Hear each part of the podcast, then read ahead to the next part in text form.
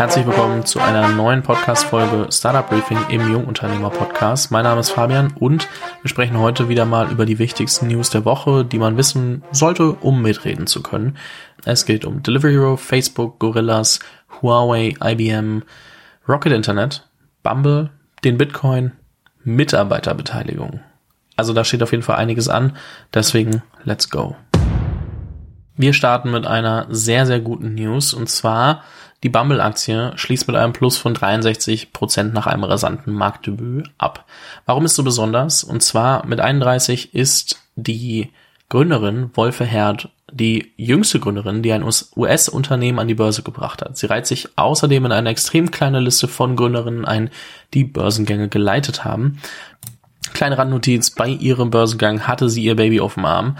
Dementsprechend, das zeigt, heutzutage kann man alles schaffen und ich glaube, jeder sollte sich deswegen auch ähm, ermutigt fühlen, alles auszuprobieren und dann, ähm, ja, sich nicht ver verängstigen zu lassen und zurückhalten zu lassen von inneren Zweifeln oder ähnlichem.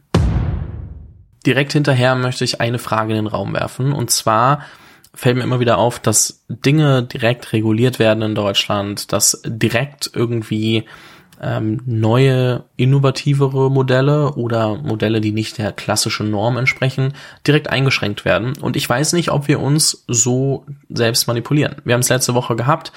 Deutschland im Innovationsranking nur noch auf Platz 4, nicht mehr auf Platz 1. Und ein Beispiel dafür, zum Beispiel Gorillas. Gorillas darf jetzt an Sonntagen nicht mehr liefern, denn die Lieferungen entsprachen laut Gründerszene-Informationen zuletzt nicht mehr dem Arbeitszeitgesetz, wobei Arbeitnehmer nur in Ausnahmefällen an Sonntagen und gesetzlichen Feiertagen von 0 bis 24 Uhr beschäftigt werden dürfen.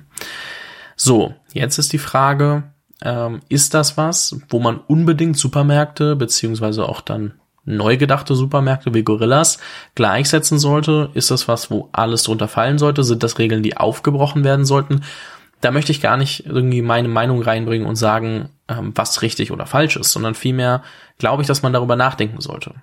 Ist es, wenn genug Kunden das spannend finden, cool, an einem Sonntag beliefert werden zu können? Ist es blöd, weil eigentlich haben wir ja mal gesagt, im Gesetz verankert, dass sonntags das nicht passieren sollte. Und die Lieferung von Waren des täglichen Bedarfs an Endkunden sind nicht im Ausnahmekatalog vorgesehen und folglich nicht zulässig, meinte die Berliner Senatsverwaltung für Integration, Arbeit und Soziales auf Nachfrage. So, was machen wir da? Nehmen wir es hin, sagen wir, alle Startups müssen sich auch an alle bisherigen Regeln halten oder müssen wir Regeln neu denken?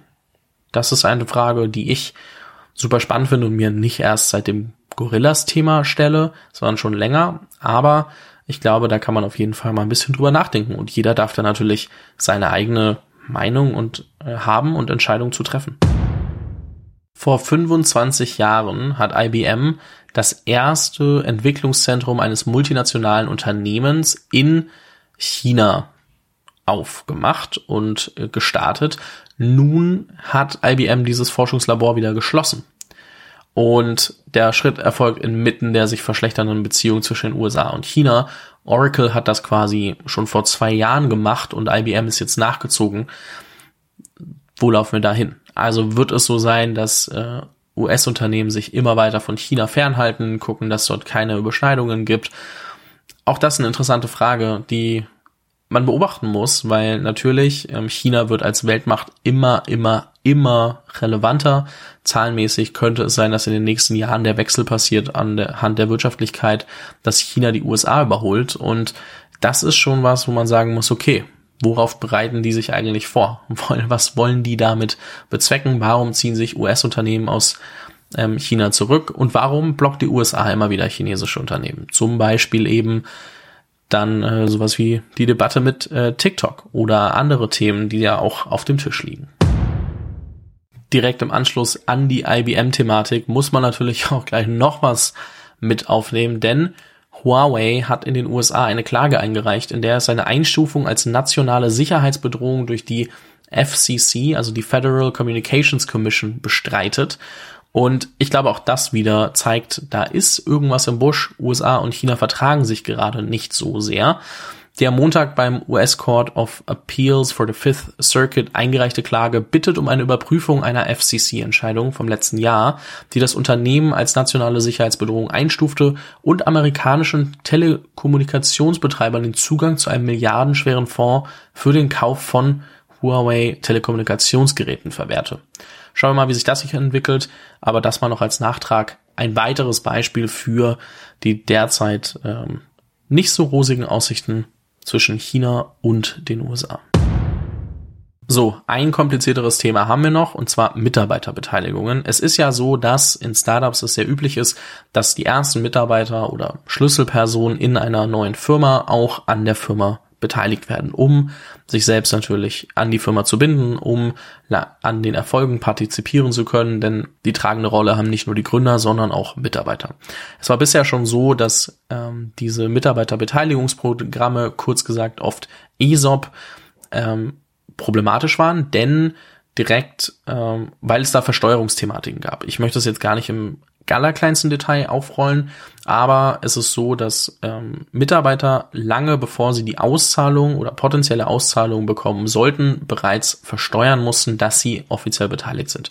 Deswegen sind viele auf virtuelle Share Options äh, gegangen und das sind dann VSOPs und weil, weil du dort davon befreit bist, das direkt zu versteuern. Ich glaube erst im Ausgabefall ähm, oder in, im Auszahlungsfall. Und jetzt ist es so, dass die Startup-Lobby eben um oder schon länger darum kämpft, ein ähm, ja eine Verbesserung dieses Gesetzes zu bekommen und da eine Reform mitzubringen für die Mitarbeiterkapitalbeteiligungen. So, dazu haben wir Christian Miele auch im Startup Briefing schon gehört, und zwar im Jahresausblick. Gerne noch mal reinhören. Er hat erzählt, was im letzten Jahr passiert ist und was er gerne hätte, dass dieses Jahr passieren soll.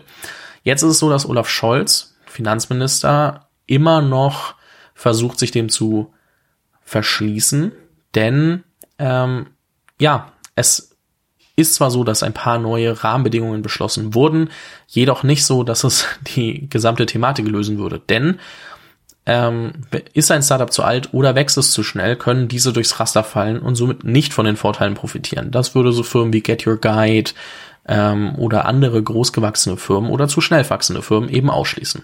Und gleichzeitig müssen dann wieder alle Mitarbeiter mit zum Notar. Es muss ähm, sehr viel mehr wieder gemacht werden, so große oder Szeneköpfe auf jeden Fall schon angekündigt haben, die einer der WeFox Gründer, einer der Get Your Guide Gründer, dass sie auf keinen Fall mit der neuen Regelung arbeiten würden, weil es immer noch komplizierter ist als die VSOP-Variante. So, kompliziertes Thema. Ich habe im Startup Briefing auf jeden Fall auch eine ähm, Quelle verlinkt, also gerade den Gründerszene-Artikel, wo man dann nochmal reinlesen kann, sich ein bisschen mehr vertiefen, denn spannendes Thema, wenn man selbst irgendwie überlegt, in einem Startup zu arbeiten oder als frühphasiger Gründer überlegt, okay, wie mache ich das denn mit meinen ersten Mitarbeitern?